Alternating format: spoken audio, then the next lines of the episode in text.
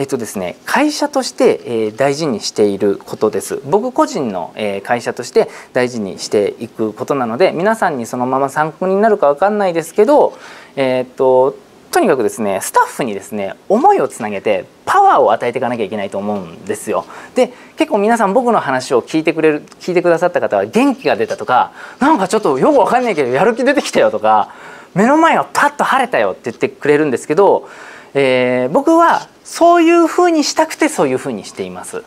だからもともとこんなんじゃなかったんですよ。またちょっとそれも後でお話しさせていただくんですけどそれを会社としてはじゃあ何を大事にしていこうかなって考えた時に具体的な未来を描きスタッフを巻き込みます。これはありきたりなものではなく、えー、そこにいる理由でなければなりません。例えばここにいる理由がないと意味がないんですよねやっぱり。スタッフからしたら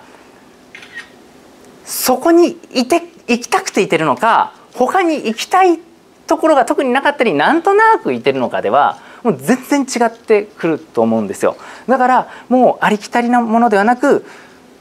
そこにいる理由を明確に、えー、作っています。であとスタッフがその時に大切にしたいものを大切にできる環境づくりっていうものを意識しています。